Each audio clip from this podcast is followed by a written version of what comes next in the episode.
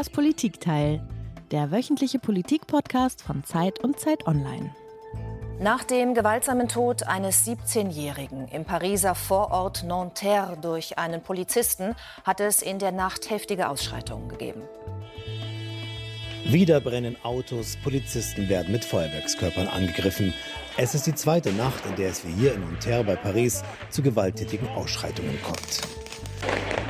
Randale, Feuer und Gewalt in der dritten Nacht in Folge. Rache für Nahel. Es war die fünfte Nacht seit dem gewaltsamen Tod des 17-Jährigen. Frankreich kommt nicht zur Ruhe. 40.000 Polizisten sind im ganzen Land im Einsatz, darunter Einheiten, die auf Antiterroreinsätze spezialisiert sind. Die Protestierenden, meist junge Männer, hinterlassen ein Feld der Verwüstung. Ja, das ist nur ein paar Tage her. Da war Frankreich im Ausnahmezustand. Vor einer Woche hatte ein Polizist, wir haben es gerade in dem Nachrichtenteppich auch nochmal gehört, in einem Pariser Vorort bei einer Verkehrskontrolle den 17-jährigen Nael erschossen, ein Algerier. Und danach gingen vor allem junge Migranten in den sogenannten Banlieues auf die Straßen. Hunderttausende demonstrierten, Autos wurden angezündet, Tränengas versprüht, Rathäuser wurden angegriffen und es wurde auch geschossen. Der französische Staat reagierte hart, versuchte die Lage mit bis zu 45.000 Polizisten und Sicherheitskräften wieder in den Griff zu bekommen und 4.000 Randalierer wurden festgenommen. Ja, Tina, und heute am Mittwoch, dem Tag unserer Aufzeichnung, hat sich die Lage in den Vororten zum Glück ein wenig beruhigt. Doch auch in anderen Teilen der Bevölkerung sind Frust und Unmut groß. Wir haben gehört in den letzten Monaten immer wieder von den großen Protesten gegen die geplante Rentenreform. Und auch für diesen Sonntag ist der neunte Generalstreik seit Januar angesagt. Genau, und das sind Gründe genug, um uns in dieser nächsten Stunde hier in das Politikteil noch einmal genauer unser Nachbarland Frankreich anzuschauen. Und wir fragen, was genau ist der Grund für die hemmungslose Wut der Franzosen auf ihre Regierung?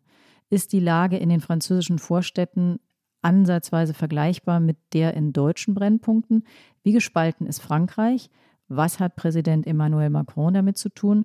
Und wo kann und muss er jetzt ansetzen, um all jenen, die sich abgehängt fühlen, wieder eine Perspektive zu geben? Ja, und darüber wollen wir heute sprechen und haben uns gleich, worüber wir uns sehr freuen, Tina, gleich zwei Gäste eingeladen.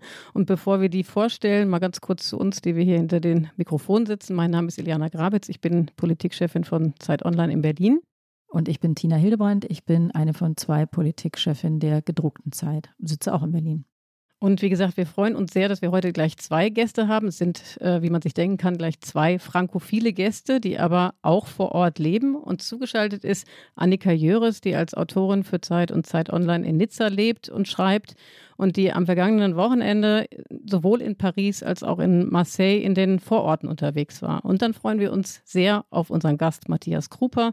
Er ist Paris-Korrespondent der Zeit, Frankreich-Kenner und war auch lange in Brüssel wo wir uns eben auch immer wieder rund um das Viertel Molenbeek mit ähnlichen Fragen beschäftigt haben, die wir heute auch diskutieren wollen. Toll, dass ihr beide da seid. Hallo, bonjour. Bonjour, hallo zusammen.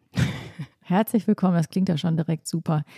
Unsere Gäste bringen ja, wie alle regelmäßigen Hörerinnen unseres Podcasts wissen, immer ein Geräusch mit. Annika, du hast uns auch ein Geräusch mitgebracht.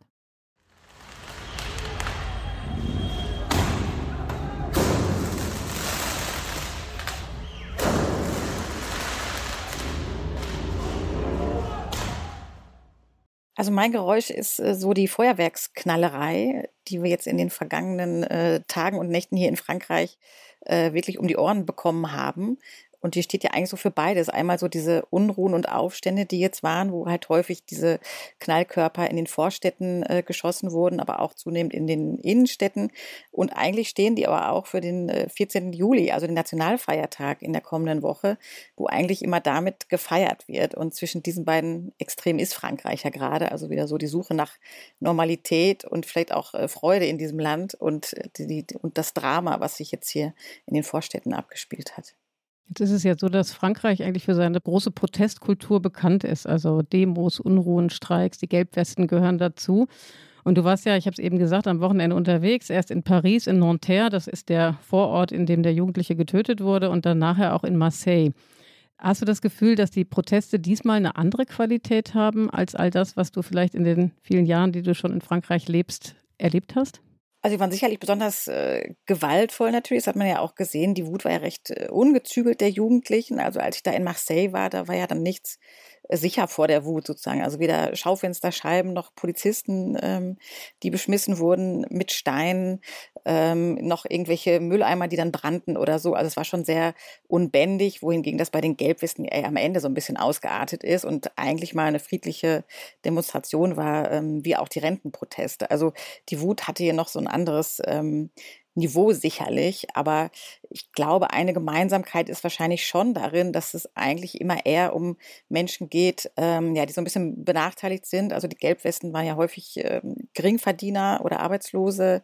Bei den Renten ging es auch, ging auch eher diejenigen auf die Straße, die kleine, kleine Löhne hatten und dann um ihre Rente bankten. Und jetzt sind es eben Jugendliche, die ja meistens in völliger Perspektivlosigkeit leben, weder äh, einen Job aktuell haben, noch glauben, dass sie jemals einen äh, interessanten zumindest bekommen können.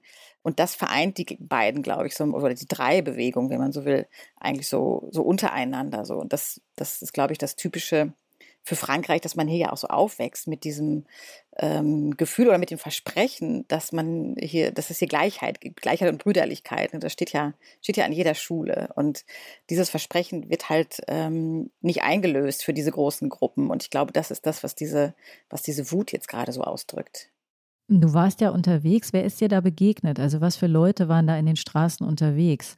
Jetzt äh, in den Berichten war immer die Rede davon, dass es vor allem junge Männer mit Migrationshintergrund waren. Waren da auch andere Leute? Was, wer ist dir da über den Weg gelaufen? Also in Nanterre, das ist ja diese äh, Vorstadt von Paris, die aber wirklich nur drei Metrostationen mehr oder weniger von Paris entfernt ist ähm, und wo eben der Naelia, Naelia erschossen wurde, der, der Teenager. Ähm, das war ja an dem Tag so ein bisschen gespenstisch, weil man das Gefühl hat, die Leute haben sich so ein bisschen verkrochen und die einzigen Personen, ähm, die sprechen konnte, waren tatsächlich diese, diese Jugendlichen, die auch das Geschehen bestimmt haben. Die saßen dann da auch äh, tatsächlich, wie man sich es wahrscheinlich auch so vorstellt, in so Gruppen rum auf den Bänken und hatten auch nicht so richtig, so richtig viel zu tun, ähm, waren einerseits müde, weil sie äh, tatsächlich die Tage zuvor unterwegs waren ähm, und gleichzeitig aber auch immer noch aufgebracht, sahen sich immer wieder dieses Video an, was die Wut natürlich auch ähm, entfacht, wenn man das sieht. Ich weiß nicht, das haben wahrscheinlich die, die meisten schon mal einmal gesehen, auch in den Nachrichten, dieses Video eben von dem, von dem gelben Wagen, in dem der äh, Nael dann so aus nächster Nähe erschossen wurde. Das, das kursierte da so und die sozialen Medien haben eben bei diesen Jugendlichen eine große Rolle gespielt. So, das, das war so die eine Personengruppe. Die andere ähm, waren eigentlich besonders viele Mütter, die da unterwegs waren an dem Tag, weil genau die ganze äh, Wutbewegung, nenne ich es jetzt mal, das sind tatsächlich fast ausschließlich junge Männer. Also in Marseille dann bei diesem Aufstandabend habe ich eigentlich ähm, kein einziges Mädchen oder junge Frau gesehen, außer vielleicht dann eher so als Zuschauerin, aber nicht so in der, in der Bewegung drin, sag ich mal. Da in, nach, ähm, in Nanterre waren aber dann noch einige Mütter unterwegs, die auch tatsächlich, äh, gab ja auch schon eine Demo inzwischen sogar von denen, die versucht haben, ähm, die Jugendlichen davon abzubringen. Und ich war ja so bei einer Szene, habe ich so beobachtet, wie so eine Mutter sagte, äh, hey du, zu irgendeinem Jungen, der da saß, sagte, hey du, liebst du deine Mutter, dann, dann bleib heute Nacht zu Hause. So. Und das, das waren, glaube ich, so auch diese die unterschiedlichen, das, man spricht immer so von dem Vorort, aber natürlich gibt es da auch sehr viele unterschiedliche Gruppen und gerade die Mütter, mhm. die haben ja wirklich Todesangst um ihre Kinder jetzt auch bei diesen Aufständen, dass denen da was passiert, nicht nur unbedingt von der Polizei, aber einfach auch so, weil sie da mit dem Moped hinrasen oder so. Und die gab es halt auch. Ne? Ja, Annika, du sprichst von der Todesangst, die die äh, oder der großen Sorge, die die Mütter um ihre Söhne hatten. Du warst ja nun auch da unterwegs. Wie war denn die Stimmung gegenüber dir als Reporterin? Also wir haben hier bei Zeit Online lange überlegt, kann man da überhaupt jemanden hinschicken? Hatten dann einen Fotografen da, dem war dann die Kamera gestohlen worden und der war so ein bisschen äh, überfallen worden. Wie hast du das erlebt? Wie war die Atmosphäre für dich als Berichterstatterin? Also äh, ich hatte auch äh, Angst, ehrlich gesagt, als ich da rumgelaufen bin in, in Marseille.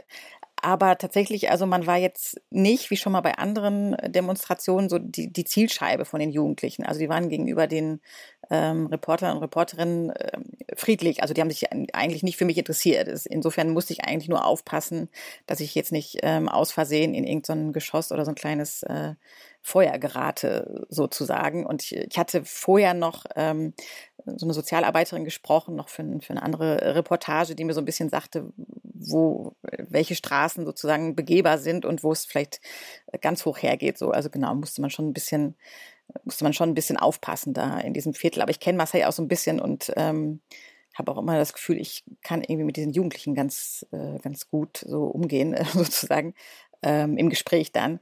Also ja, es ist dann äh, gut ausgegangen, ja. Die französische Polizei gilt ja als besonders hart, manche sagen auch brutal, gefährlich. Welche Rolle haben denn nach deiner Beobachtung die Sicherheitskräfte da eingenommen? Also an dem Abend ähm, in Marseille äh, waren die natürlich extrem hochgerüstet. Also das, das sind sie ja häufig, sind sie auch in diesen Vororten immer. Das ist ja so ein bisschen das große Problem, dass sie nicht auf Deeskalation ausgerichtet sind, sondern geht, läuft ja alles auf Konfrontation heraus. Und ähm, so sehen sie auch aus. In dem Moment waren sie natürlich auch wirklich in Gefahr. Also jetzt kann man dann absolut verstehen, wie sie, wie sie sich geschützt haben an dem, an dem Abend sozusagen.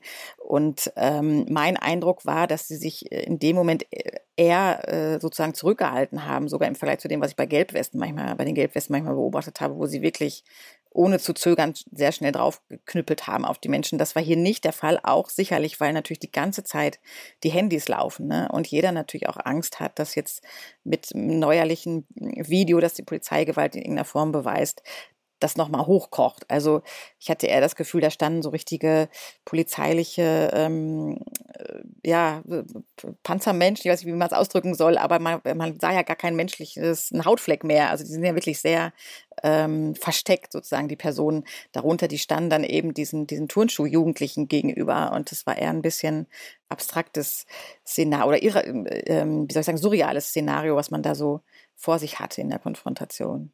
In der vergangenen Woche, Annika, äh, war ja hier in deutschen Medien, mutmaßlich auch in Frankreich, an vielen Stellen die Rede davon, dass Frankreich seinen George Floyd-Moment erleben könnte. Also in Erinnerung an das Jahr 2020 in Amerika, wo ein Polizist in Minneapolis einen 46-jährigen Afroamerikaner mit seinem Knie erstickt hatte. Und damals, während uns alle kam es dann weltweit zu Protesten, die mehrere Wochen, teils Monate andauerten. Was ist jetzt anders in Frankreich, dass jetzt schon wieder relative Ruhe herrscht?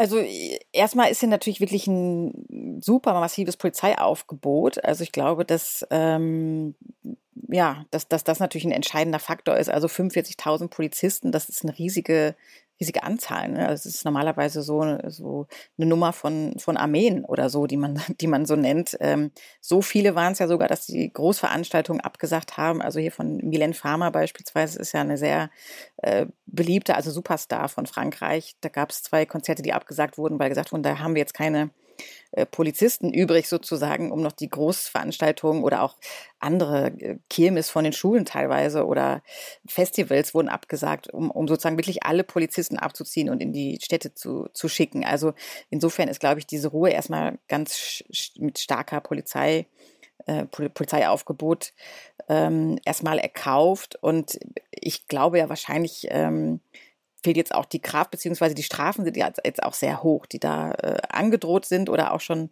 verhängt wurden. Ne? Da gab es verschiedene Berichte von, von den Jugendlichen, die in, in Untersuchungshaft waren oder die jetzt so im Schnellverfahren verurteilt wurden. Ähm, das sind sehr harte Strafen, also wird auch schon teilweise kritisiert, dass es jetzt übermäßig hart ist, um so ein Exempel ähm, zu statuieren. Sag mal, was, was, hat, was haben die da bekommen? Wie, was waren das für Strafen? Ach, die haben teilweise, ähm, gab es da so Sachen, dass die ähm, ja halt keine, äh, nicht nur vorbestraft sind, sondern in Haft müssen für äh, eine eingeschmissene Scheibe oder so. Also das oder zumindest war das das Einzige, was denen nachgewiesen werden konnte. Also da gab es schon einige Anwälte auch, die gesagt haben, ähm, das ist jetzt aber hier, hier übermäßig, aber es gab auch sozusagen die Anweisung vom Innenministerium, von ganz oben sozusagen, da jetzt auch Präzedenzfälle zu schaffen. Also das war jetzt auch sozusagen natürlich die Absicht, die Leute die Kinder abzuschrecken. Es war auch von Strafen für die Eltern die Rede, was wahrscheinlich auch juristisch ähm, nicht ganz so leicht durchzusetzen ist, dass jetzt Eltern sozusagen haftbar gemacht werden für äh, Schäden, die ihre Kinder anrichten oder so beispielsweise. Also genau, es ist jetzt hier, hier ruhiger geblieben, nach einer sehr krassen Woche allerdings, muss man ja auch sagen. Jetzt hat es sich beruhigt, aber es ist natürlich genau mit dem großen Polizeiaufgebot erreicht worden und nicht durch politische Ankündigungen. Ne? Also das, das fehlt halt noch komplett. Und da mache ich mir so ein bisschen Sorgen, dass ich denke, okay, wenn jetzt bald wieder was passiert, geht das wieder von vorne los, weil eben noch gar keine Lösung gefunden wurde für die, für die Ursache eigentlich. Vielen Dank, liebe Annika. Das war ganz toll, dass wir dank deiner Berichte jetzt hier ein Gefühl dafür bekommen haben, wie die Atmosphäre wirklich war in den Banlieues am vergangenen Wochenende, als du unterwegs warst. Die beste Basis also, damit wir jetzt mit Matthias zusammen ein bisschen Ursachenanalyse betreiben können und dann eben auch uns den äh, ganzen Fragen rund um Integration und was kann Macron tun, um die Kontrolle, die Lage wieder unter Kontrolle zu bringen, widmen können. Vielen Dank, Annika. Danke, Annika. Pass auf dich auf. Sehr gerne, mache ich. Tschüss. Tschüss. Au revoir. Was sich geändert hat, ist allein schon deren Ausrüstung und der Wille, sogar zu töten. Sie wollen wirklich Polizisten töten und Feuerwehrleute. Sie greifen die staatlichen Institutionen an, Kindergärten, Schulen, öffentliche Verkehrsmittel und Behörden. Es gibt für sie keine Regeln mehr. Das war ein französischer Polizeigewerkschafter. Ich weiß nicht, ob ich den Namen richtig ausspreche. Reda Belheitsch heißt er, glaube ich. Und er ähm, sagt, es gibt keine Regeln mehr. Lieber Matthias, wir haben Annikas Eindrücke gehört ähm, und hören diesen Gewerkschafter, der Jugendliche beschreibt, die zum Äußersten bereit sind. Ähm, du lebst ja nun auch lange in Frankreich, bist da unterwegs, hast auch die eine oder andere Aufwallung schon mitbekommen. Kannst du die Jugendlichen auch ein bisschen verstehen? Oh, sehr, sehr gute Frage oder sehr schwierige Frage. Also für, die, für das Ausmaß an Gewalt, Annika hat es ja auch beschrieben, und für das, was dann auf den Straßen passiert ist, habe ich wenig Verständnis, auch ähm, wenn ich verstehe, und das glaube ich, da ist dann das Verständnis, dass die Lebenssituation ähm, vieler von denen, die dann da auf der Straße Randale gemacht haben, wobei ich Randale immer fast zu verharmlosend finde, sie haben halt eben wirklich tätlich äh, nicht nur Gebäude angegriffen, sondern der krasseste Vorfall ist ja gewesen, wo sie mit einem Auto äh, und mit Brennsätzen im Grunde genommen in einer relativ kleinen Stadt, auch Vorstadt von Paris, das Haus des Bürgermeisters äh, nachts angegriffen haben, in dem die Frau mit ihren beiden kleinen Kindern war.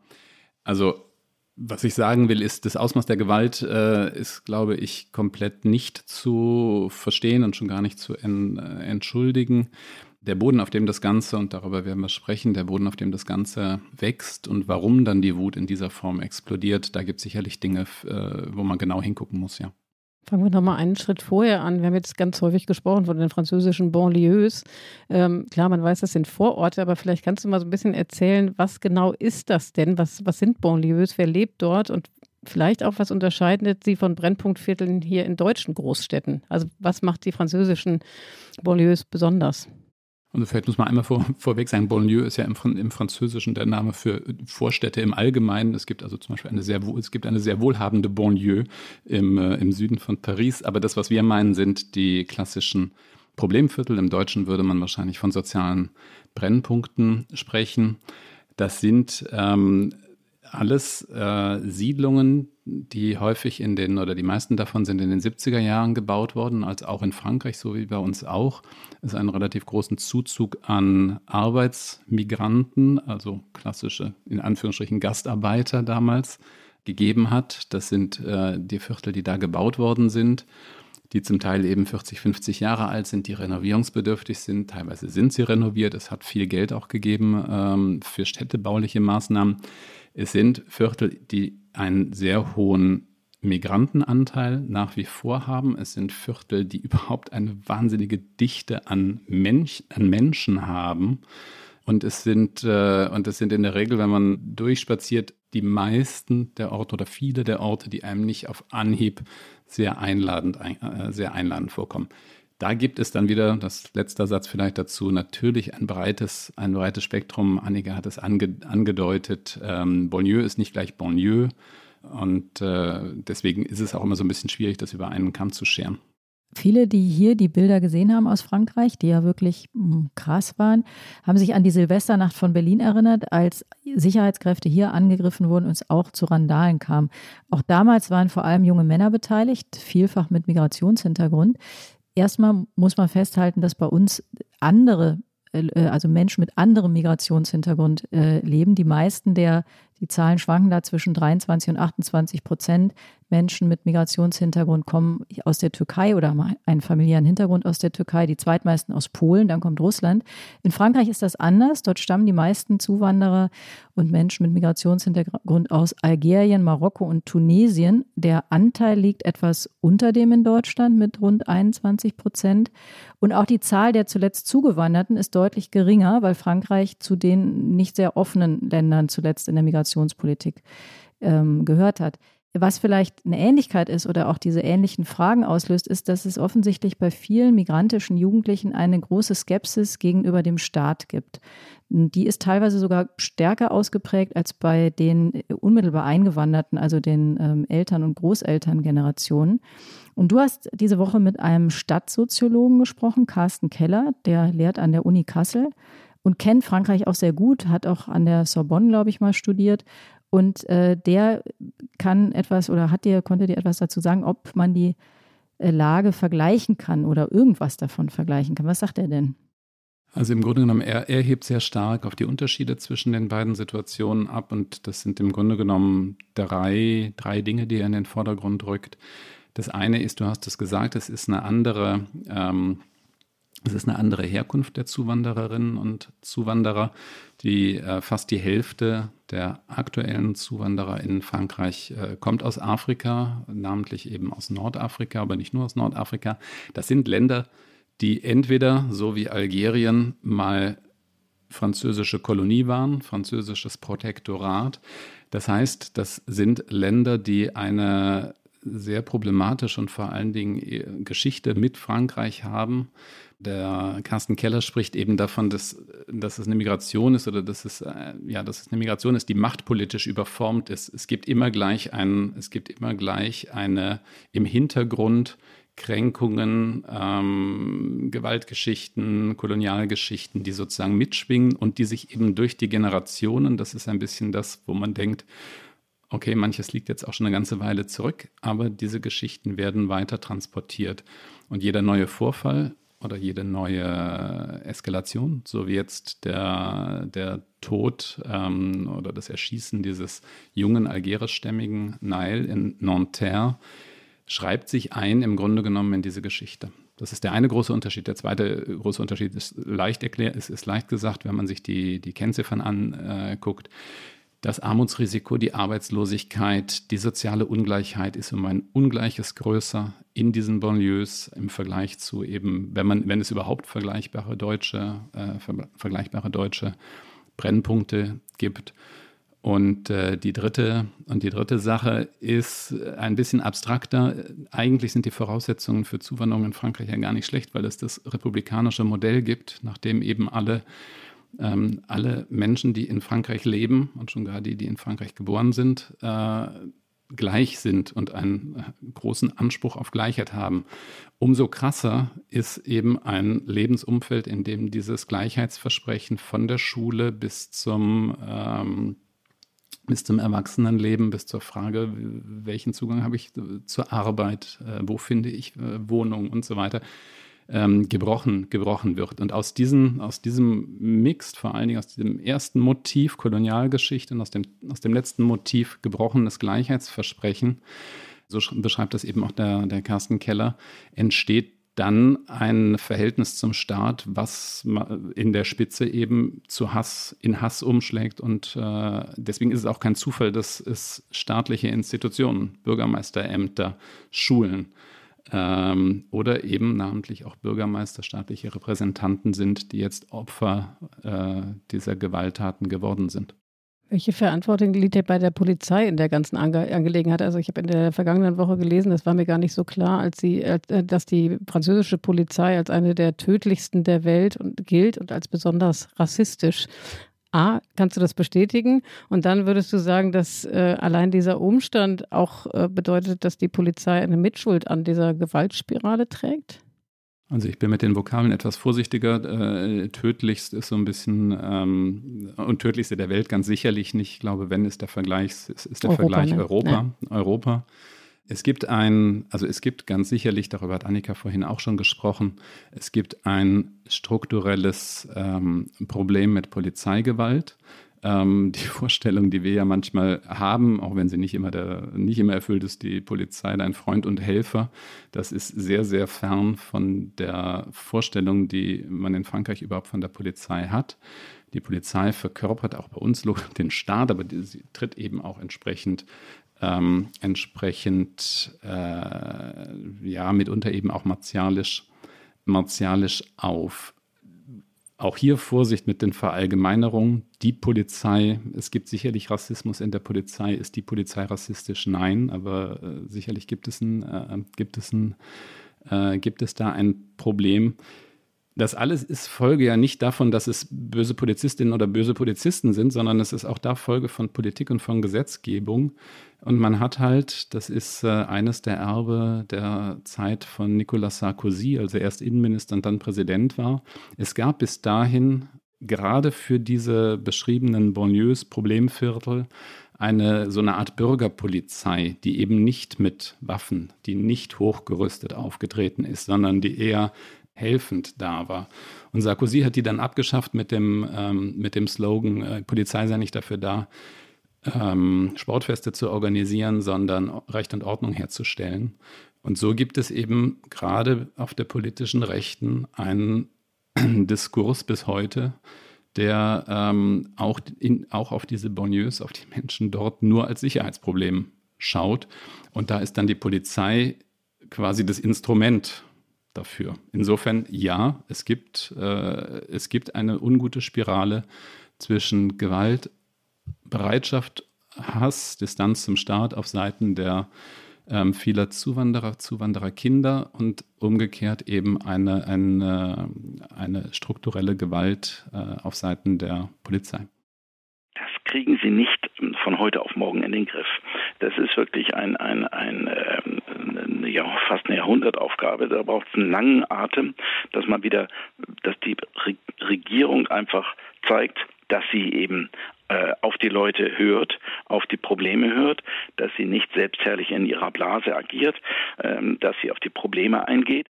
Das war der Politologe Hendrik Uterwede. Eine Jahrhundertaufgabe, das klingt groß. Matthias, du hast ja beschrieben, dass was da sozusagen alles vorher passiert ist, also sowohl auf, bezogen auf die Polizei als auch bezogen auf die Banlieues, also was da alles schon passiert ist. Ich will noch mal einmal nach der Frage stellen, die wir auch der Annika vorhin gestellt haben, diesem George Floyd-Moment. Ist das aus deiner Sicht, du bist ja auch da, du hast auch ein Gefühl im Moment, wie sich das Land anfühlt. Ist das so ein Moment? Du meinst einen Moment, wo sich irgendwas zum, zum Besseren, wobei hat sich bei George Floyd was zum Besseren gewendet. Also ein Moment, wo sich irgendwas Wesentliches tun kann. Um ehrlich zu sein, meine Befürchtung ist, und mein Gefühl, du fragst nach meinem Gefühl, ist eher nein. Es ist eben, im, es ist eben nicht der erste Aufruhr. Ähm, auch, ich habe vorhin gesagt, die Bonlieus, über die wir sprechen, die Hochhaussiedlungen sind in den 70er Jahren gebaut worden. Die ersten Ausschreitungen, massiven Gewalteskalationen hat es in den 80er Jahren gegeben und seitdem mit einer gewissen Regelmäßigkeit, das heißt jetzt nicht jedes Jahr, aber eben doch alle, doch alle paar Jahre. Es hat sehr, sehr viel politische Ansätze gegeben. Es hat auch sehr, sehr viel Stadtentwicklung gegeben. Es ist auch nicht so, als wenn alles schiefgegangen wäre. Es gibt, ähm, ich bin in Grenoble gewesen, in einer, in einer dieser sogenannten Cités, äh, also Hochhaussiedlungen, wo man sieht, wie viel Geld reingeflossen ist, wo kleine Schrebergärten sind, wo eine komplett neue Schule ist, wo dann auch eben private, äh, private zivilgesellschaftliche Initiativen sind. Das gibt es schon auch alles. Also es ist ja nicht so, als wenn es nur Gewalt in den Bonnieus gäbe. Aber was eben nicht gelungen ist, äh, auf lange Sicht, und da bin ich ehrlicherweise skeptisch, den Zauberschlüssel sozusagen gibt es sowieso nicht, den einen Knopf, auf den man drücken müsste. Wenn, ist das eine Aufgabe für viele, viele, viele Jahre.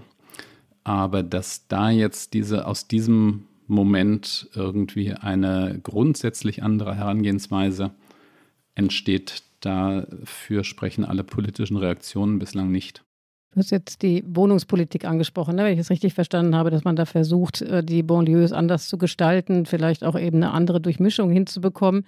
Eine andere, ein anderer äh, Bereich, wo man ja ansetzen könnte, ist der Bildungsbereich. Ja? Du hast ja eben davon gesprochen, dass vor allen Dingen die Enttäuschung über das gebrochene Versprechen, dass alle die gleichen Chancen haben, eben zusätzlich die Wut der nicht nur Jugendlichen nährt in den Banlieues. Wo setzt denn da die französische Politik an? Also ähm, wie durchlässig ist das französische Bildungssystem?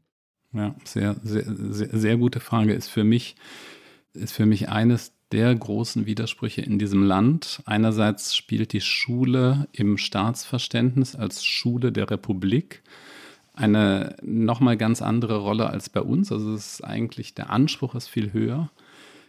Aber die Lehrer werden sehr viel schlechter bezahlt. Es fließt sehr viel weniger Geld in die, in die Schulen und ähm, die strukturellen Probleme in den Schulen, auch das Auseinanderfallen von guten und schlechten Schulen, ähm, scheint mir, ohne dass ich da Experte bin, aber scheint mir um ein Vielfaches größer zu sein.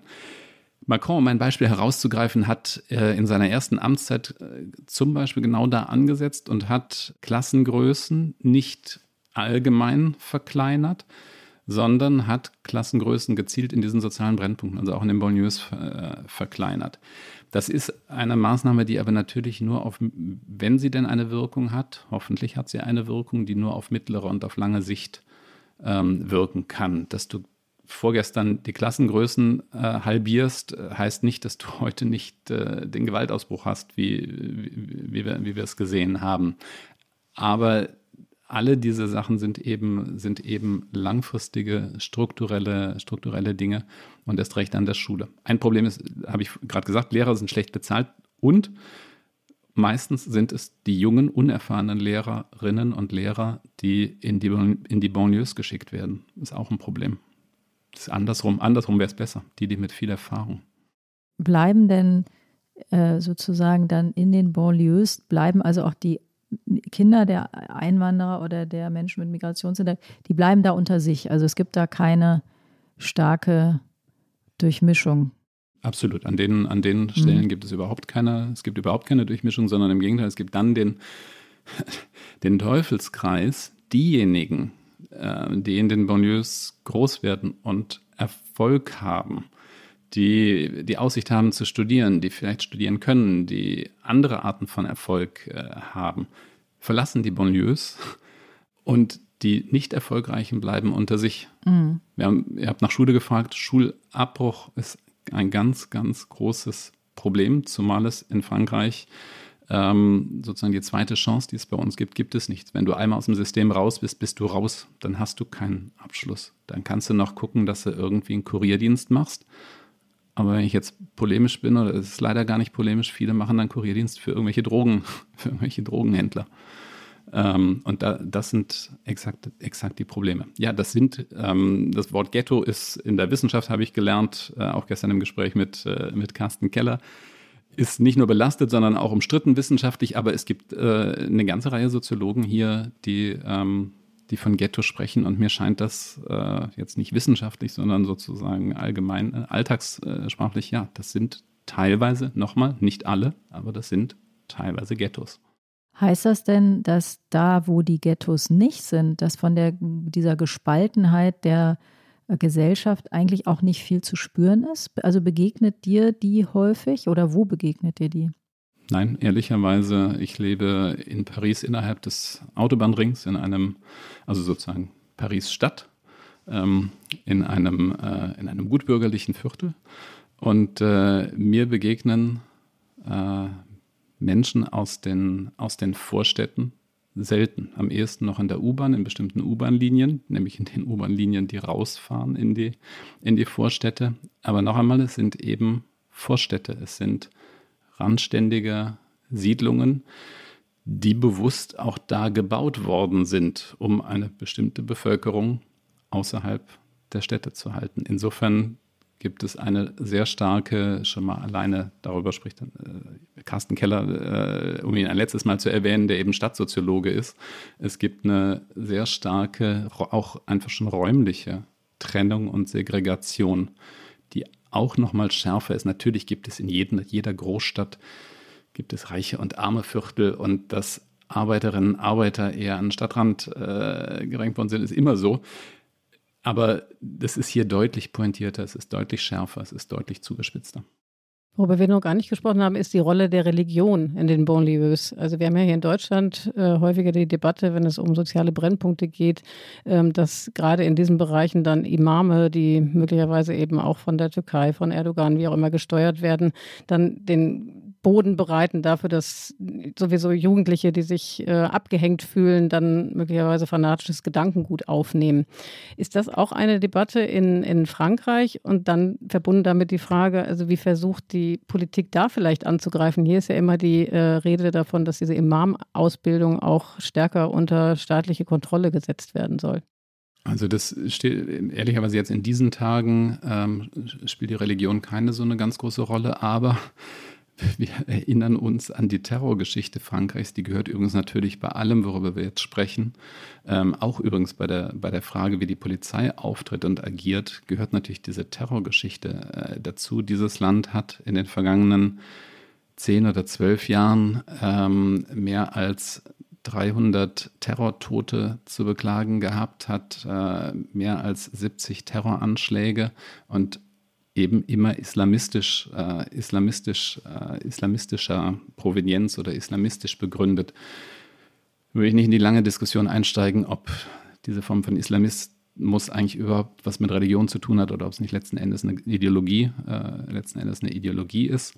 Aber ja, auch das findet sich in den, auch das findet sich in den, äh, in Teilen jedenfalls der der Banlieues und wie setzt der, wie setzt der Staat äh, da an? Er versucht, Gesprächspartner erstmal zu finden. Er versucht auf nationaler Ebene so eine Art Zentralrat der Muslime ähm, ins Leben zu gründen. Das alles ist schwierig und wird ein bisschen dadurch erschwert.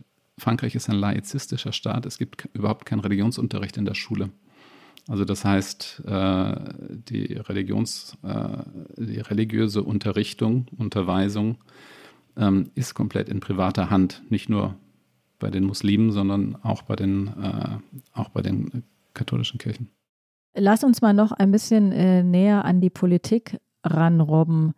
Da gibt es den ultrarechten Politiker Erik Semur, der hat ein Spendenkonto eingerichtet für den Polizisten der da geschossen hat. Und das hat in kürzester Zeit eine Million, vielleicht sind es inzwischen sogar mehr Euro gesammelt.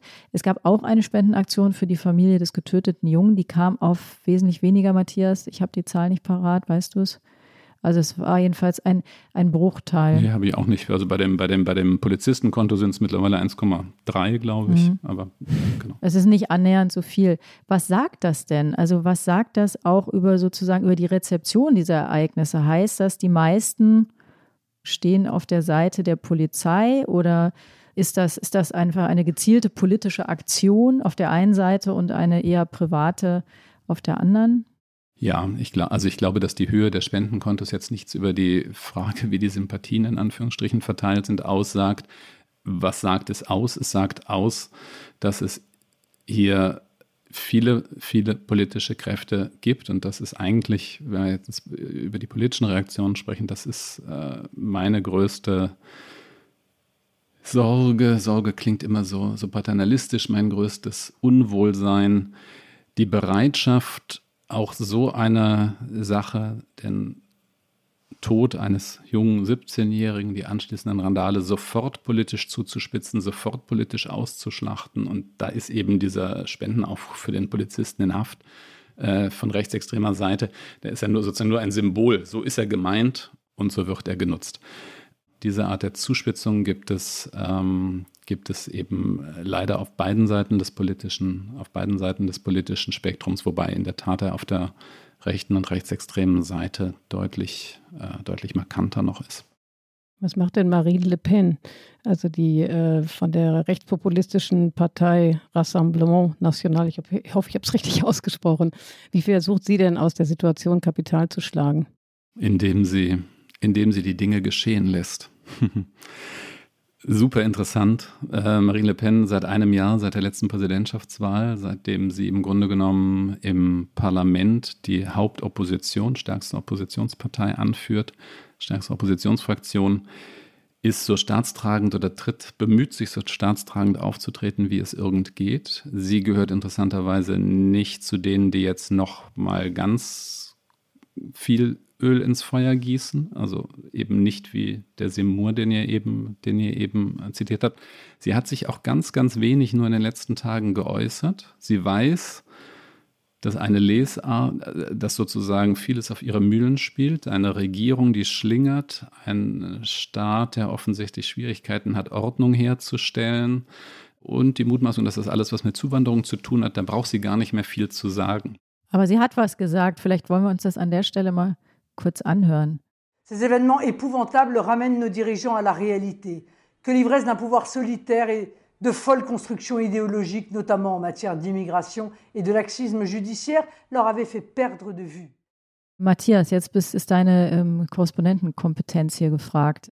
Also das einzige Mal, äh, wo sie sich wirklich ausführlich geäußert hat, ist ein Video, was sie, ich glaube, am Freitag der vergangenen Woche verbreitet hat, da tauchen dann die Schlagworte wieder auf, ähm, Lachsheit der Justiz, ähm, Ideologie der Zuwanderung. Das sind sozusagen, da braucht sie eigentlich gar nicht mehr mehr zu sagen. Jeder, der sie da verstehen will, verste versteht sie.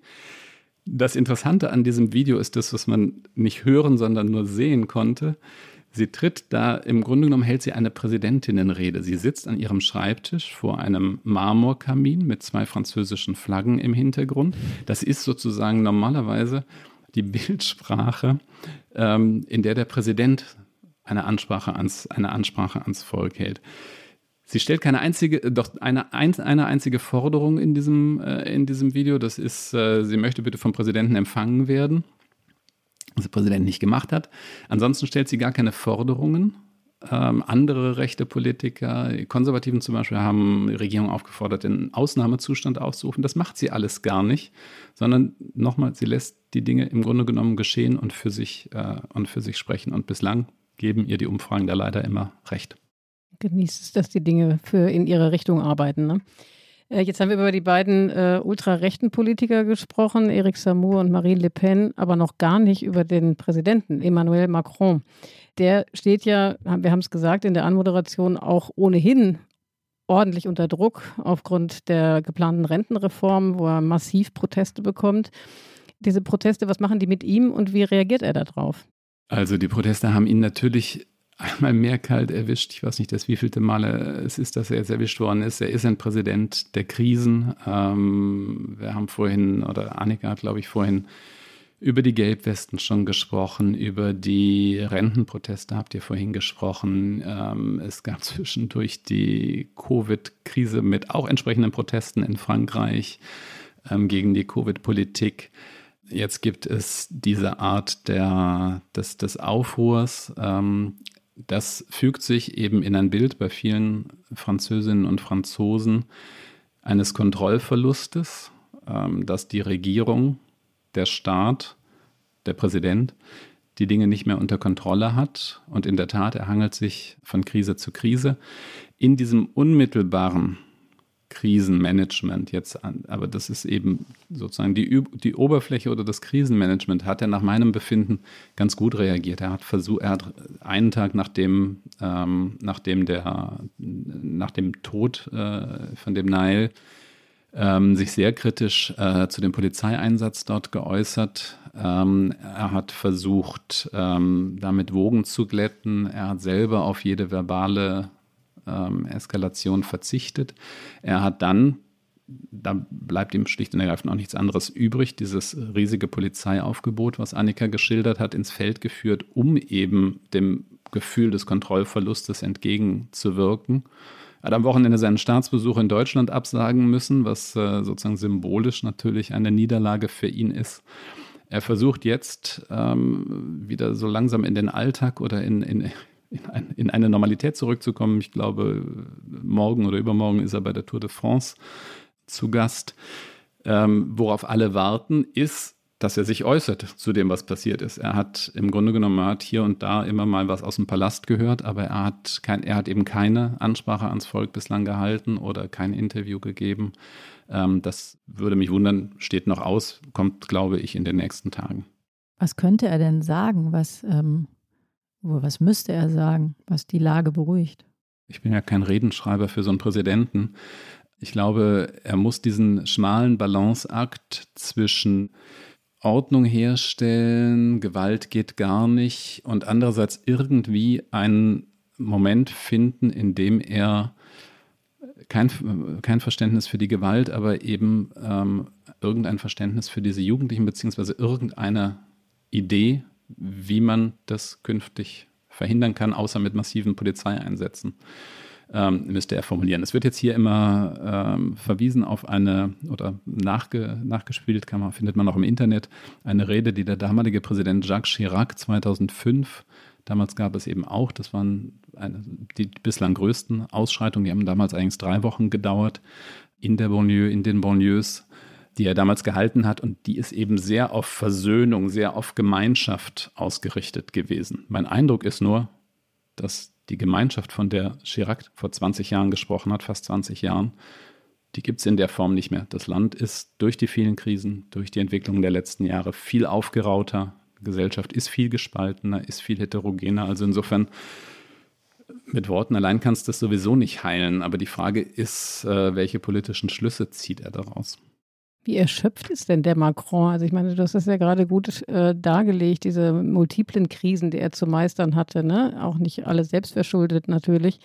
Kannst du was dazu sagen? Also wirkt er erschöpft? Äh, meidet er die Öffentlichkeit vielleicht auch, weil er einfach noch nicht so richtig zu der Fasson gefunden hat oder im Grunde ihm die richtigen Botschaften fehlen? Nee, ich glaube, er hat sich noch nicht, äh, noch nicht geäußert, weil er erst einmal sicherstellen wollte und will, dass man wirklich sagen kann, der Aufruhr ist vorbei und nicht morgen Abend geht's wieder, morgen Abend geht's wieder los. Er selber ist ja, das ist der vielleicht ein großer Vorteil, den er hat. Er ist ja nach wie vor sehr jung, Mitte 40. Er selber macht sozusagen jetzt körperlich und mental äh, das, was man mitkriegt, keinen erschöpften Eindruck. Das Land ist, also mein Eindruck, das ist ein vorrangiger Eindruck, den ich hier habe. Das Land ist erschöpft, das Land ist aufgeraut, das Land ist ermüdet von diesen ganzen Auseinandersetzungen. Also es ist erst ein paar Wochen her, da sind hier 10, 12, 13 Mal ähm, Hunderttausende, zum Teil, zum Teil über eine Million Menschen auf die Straße gegangen bei diesen Rentenprotesten. Auch da gab es nur vereinzelt, Gott sei Dank, aber auch da gab es gewalttätige Ausschreitungen. Das ist erst vorgestern gewesen, sozusagen. Also erschöpft ist vor allen Dingen, vor allen Dingen das Land. Ist denn Macron, also so ein französischer Präsident, hat ja eine Machtfülle, die zum Beispiel die eines deutschen Kanzlers weit übersteigt, also institutionell. Ist er ein schwacher Präsident geworden?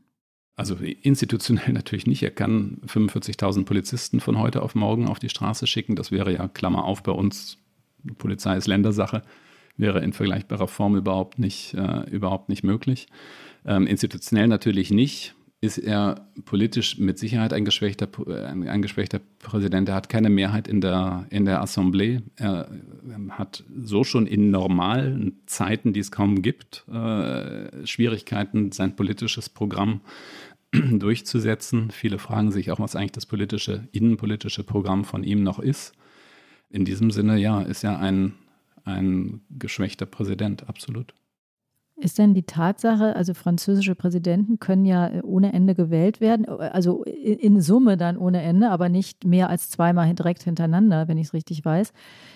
Sowas sorgt ja manchmal auch für große Freiheit bei Politikern, wenn sie wissen, also ich bin jetzt, das ist jetzt fürs erste oder generell meine letzte Amtszeit. Gibt es so eine Freiheit bei ihm, dann, dass er nun irgendwie machen könnte, was er richtig findet?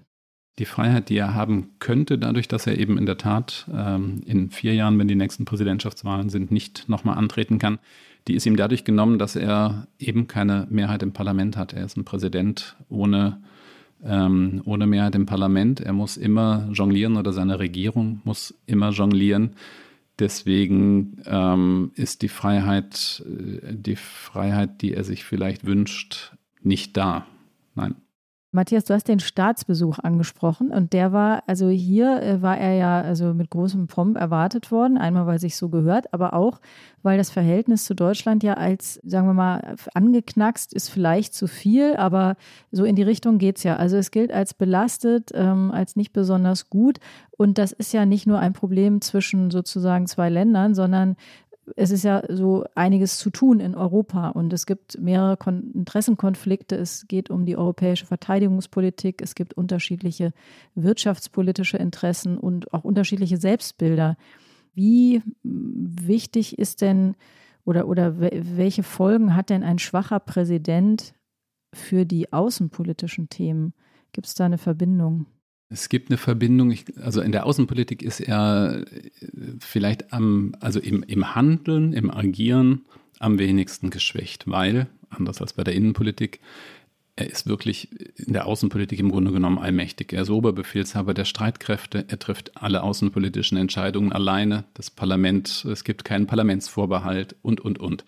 Ähm, also das heißt, er ist außenpolitisch die Freiheit, nach der du vorhin gefragt hast, die hat er ähm, am ehesten außenpolitisch. Und in der Tat äh, ist er nach wie vor in dem Hauptkonfliktfeld im Moment der Ukraine-Diplomatie, äh, der NATO-Frage sehr, sehr, sehr aktiv. Manchmal gerade aus Berliner Perspektive oder aus, aus Perspektive der deutschen Regierung vielleicht zu aktiv oder jedenfalls nicht immer in der Richtung unterwegs, die, die Berlin sich vorstellt er hat eine große Freiheit. Trotzdem bleibt natürlich das, was hier im Land geschehen ist und geschieht, nicht ohne Außenwirkung. Man sieht ein schwaches Frankreich und natürlich gibt es, wir leben im, äh, im Informationszeitalter, natürlich gibt es Desinformationskampagnen, gezielte äh, Desinformationskampagnen, natürlich gibt es zum Beispiel das äh, Motiv Polizeigewalt wird auch von außen ähm, durch Kommentare, durch Tweets und so weiter sehr stark, äh, sehr stark gemacht. Also von wegen, seht doch sozusagen westliche Demokratie, die macht es ja auch nicht anders als in Russland, wenn ich es jetzt zuspitze. Und also insofern natürlich bleiben die ganzen Sachen nicht ohne Folgen. Werbung.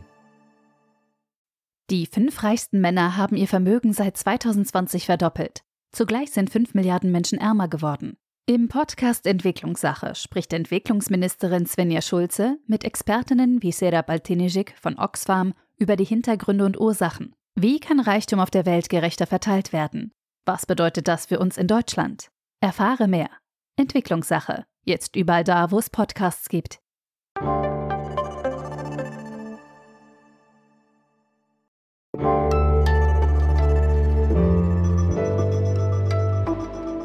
Flop 5.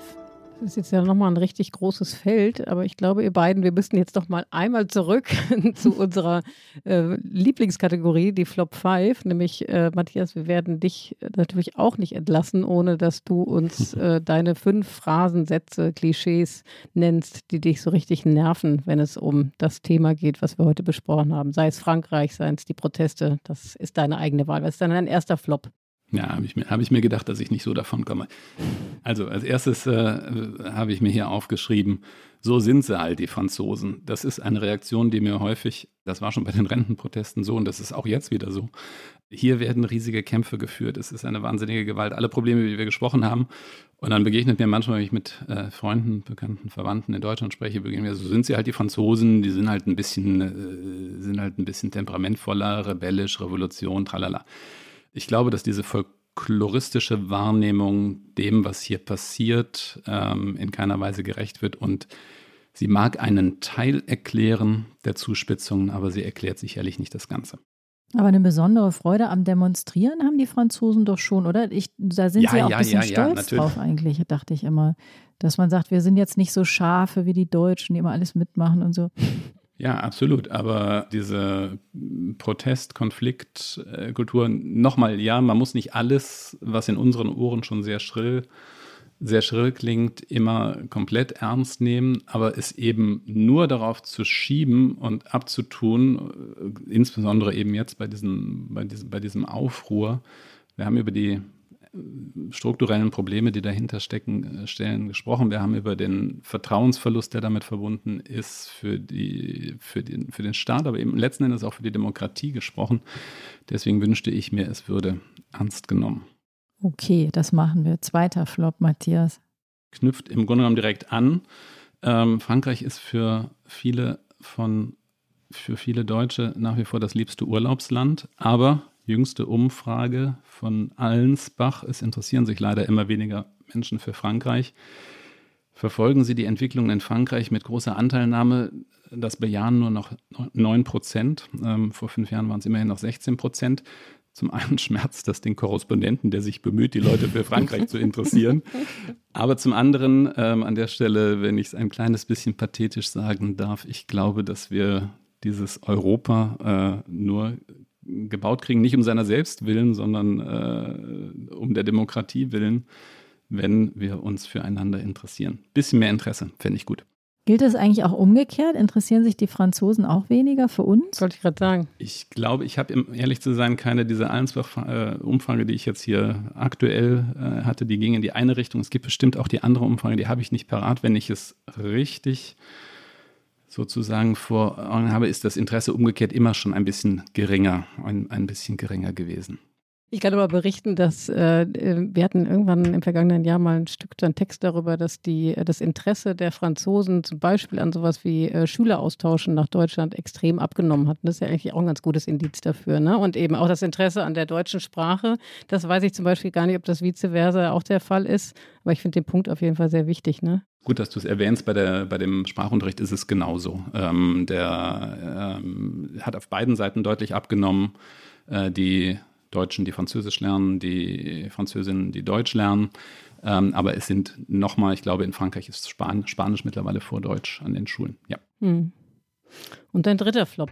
Sind erst beim dritten, ja, oder? Wir sind, ja, ich glaube, wir sind jetzt am dritten. Ähm, das ist der aus einem sehr persönlichen Motiv der Staatsbesuch, die Absage des Staatsbesuchs. Wir haben vorhin schon darüber gesprochen. Ich war akkreditiert. Ich wäre das erste Mal drei Tage mit dem Präsidenten unterwegs gewesen. Ähm, ich weiß nicht, wie, ich weiß nicht, wie nah ich an, an ihm dran gewesen wäre, aber ich hatte mich sehr gefreut, sagen zu können, ich fliege mit Macron oder ich fahre mit Macron nach Deutschland. Nur ist es abgesagt, also war ich nicht mit dem Präsidenten in Deutschland. Da klingt viel Wehmut raus, aber es war politisch richtig, sicherlich, oder? Dass das abgesagt Ja, ja, hat. absolut. Ja, ja, ja, natürlich. Es wäre absurd, absurd, absurd gewesen. Die individuellen Folgen stehen auf einem anderen Blatt, aber. Klar. Das nächste Mal sagst du ab, Matthias. ja, da schert er sich dann. Cooper sagt er sich. Begleitung ab. Genau. Eine Eil. da schert sich wieder kein. kein, kein äh, Wir brauchen noch einen vierten Flop von dir. Vierter Flop, Talk Talkshows. Ähm, äh, Talkshows sind ja auch in Deutschland immer umstritten. Man muss sich die französische Politik als eine fortwährende Talkshow vorstellen, im wahrsten Sinne des Wortes. Es gibt drei oder vier Nachrichtenkanäle, die von morgens bis abends im Grunde genommen Talk, Talk, Expertenrunden und so weiter. Das heißt, ein Ereignis, man muss sich das so vorstellen, es passiert irgendwas, es wird irgendwas gesagt, ähm, es fliegen irgendwo Pflastersteine. Ähm, und sofort wissen vier Leute, ähm, was sie davon zu halten haben. Meistens wissen diese vier Leute auch schon vorher, was sie davon zu halten haben. Ich erzähle das ein bisschen humoristisch und will jetzt gar nicht ins Talkshow-Bashing einsteigen. Aber ich glaube, dass diese Form der ja, politischen Verarbeitung eher kontraproduktiv ist. Ich glaube, sie trägt zum, zum Verdruss, zur Müdigkeit, über die ich gesprochen habe, und auch zur Polarisierung bei. Und der fünfte Flop. Die Überschrift Aufstand der Banlieue. Es gibt keinen Aufstand oder keine Revolte der Banlieue. Die Banlieue, darüber haben wir vorhin schon lange gesprochen, ist ein vielfältiges Gebilde. Insgesamt leben nicht nur zig und hunderttausend, sondern äh, Millionen Menschen in diesen Vorstädten. Davon sind 4000 verhaftet worden. Es waren sicherlich noch ein paar mehr auf der Straße. Es ist ein Aufstand, der aus den Banlieues kommt, der seinen Ursprung da hat. Darüber haben wir gesprochen. Es ist kein Aufstand der Banlieue. Es gibt in der Banlieue auch genau die Gegenbewegung, hat Annika vorhin auch schon erwähnt, die Proteste gegen diese Gewalttaten. Also Vorsicht vor Verallgemeinerung, kein Aufstand der Banlieue. Da wissen wir ja schon mal, was wir nicht über diese Folge schreiben werden, ne, Elena? Stimmt.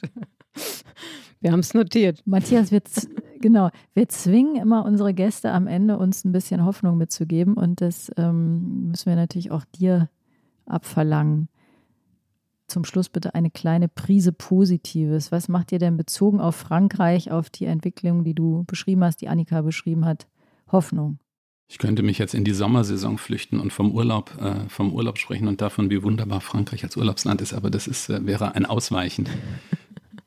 Dass es gelungen ist, relativ schnell diesen Aufruhr zu stoppen, um einen hohen Preis, darüber haben wir gesprochen, ist, glaube ich, trotzdem gut. Dass der Präsident nicht in so eine Eskalation, verbale Eskalation eingestiegen ist, ist, glaube ich, gut. Ich würde mir wünschen, das wäre dann die Hoffnung, dass daraus eine verstärkte Aufmerksamkeit für die Vorstädte und die Menschen dort und die Lebenswelten dort und die Probleme, die es zu behandeln gibt, gäbe. Das ist, ähm, aber ihr merkt, ich bin im Moment, ähm, aber vielleicht muss ich auch in Urlaub. Ich bin im Moment, äh, muss ich mich so ein bisschen zwingen zu, zur, zur, zur Hoffnung oder zum, zur positiven, zum positiven Blick. Das stimmt. genau, es hätte ein bisschen positiver sein können, aber ich glaube, das spricht dann eben auch Bände über die Situation, in der sich das Land im Moment befindet. Ganz vielen Dank, Matthias. Ganz vielen Dank an die Annika, die nicht mehr da ist, die äh, schon wieder bei ihren Kindern ist. Dass ihr beiden heute hier wart, das war für mich, für uns, glaube ich, Tina, eine sehr spannende, sehr interessante Stunde. Und liebe Hörer und Hörerinnen, wenn es Ihnen auch so ging oder wenn Sie Fragen haben, wenn Sie Anmerkungen haben, wenn Sie uns etwas mit auf den Weg geben wollen, ein Thema wünschen wollen, dann schreiben Sie uns an unsere E-Mail-Adresse daspolitikteil.zeit.de. Und in der nächsten Woche, jetzt fängt bei uns nämlich auch langsam die Urlaubssaison an. Der Peter ist schon weg. nächste Woche, glaube ich, Tina, bist du auch weg. Deswegen werden Heinrich und ich nächste Woche hier hinter dem Mikrofon sitzen. Genau, ihr müsst da die äh, Stellung halten. Und ähm, wir sagen aber noch Danke für heute. Wir sagen Danke Carlotta Wald, die uns wieder vor und während der Sendung begleitet hat. Wir sagen Danke Felix von den Pool Artists, der wieder unser, ähm, wie sagt man da, unser, ähm, der alles schön macht, was wir hier so sagen hinterher. Ne? Die, die Leute da draußen ahnen ja gar nicht, wie das hier zugeht. Und ähm, wem müssen wir noch danken? Natürlich unseren Gästen. Matthias, vielen Dank, dass du dir Zeit genommen hast. Danke nochmal an die schon wieder ausgeklingte Annika. Und danke allen, die zugehört haben. Und damit verabschieden wir uns herzlich. Tschüss. Au revoir. Au revoir. Tschüss.